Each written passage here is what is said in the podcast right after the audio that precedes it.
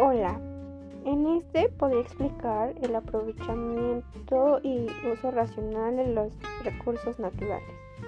que como bien es un tema muy, pero muy importante, ya que esto